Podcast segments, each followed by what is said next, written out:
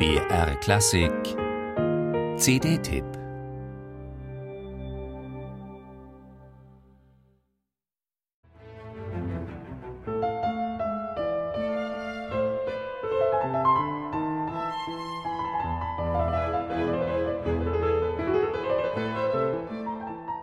Neunzehn Jahre jung war Karl Philipp Emanuel, als er sein erstes Klavierkonzert schrieb.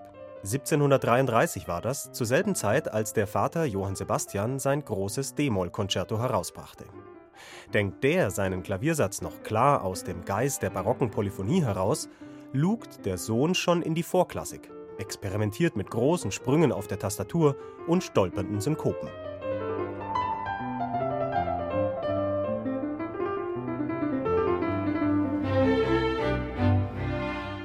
Schon früh wusste Karl Philipp Emanuel das Rüstzeug, das er vom Vater hatte, weiterzuentwickeln. Im ersten Konzert herrscht bereits eine offene Szenerie zwischen Soloinstrument und Orchester. Die Themen werden nicht mehr im Wechsel und gegenseitigem Ansporn weitergesponnen, alles scheint luftig und über den gesamten Satz hinweg zusammengedacht, im quasi improvisatorischen Stil.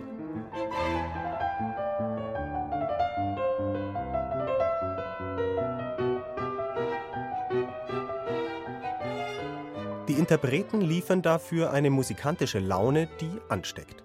Michael Rische tanzt angenehm non-legato über die Tasten, ohne sich vor- oder aufzuspielen, sondern im Dialog mit den Berliner Barocksolisten. Klar auf den Punkt, transparent und mit wärmenden Ruhephasen in den Mittelsätzen.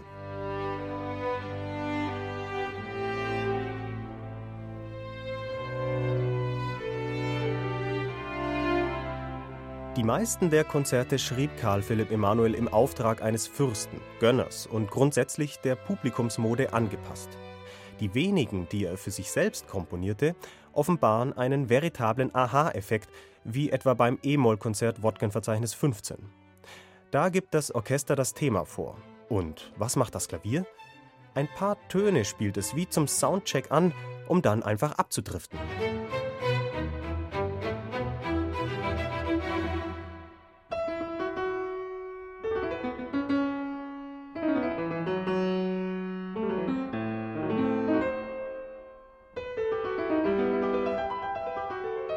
Jetzt scheint alles in Ordnung, aber nein, wieder wird mit der Erwartung gespielt.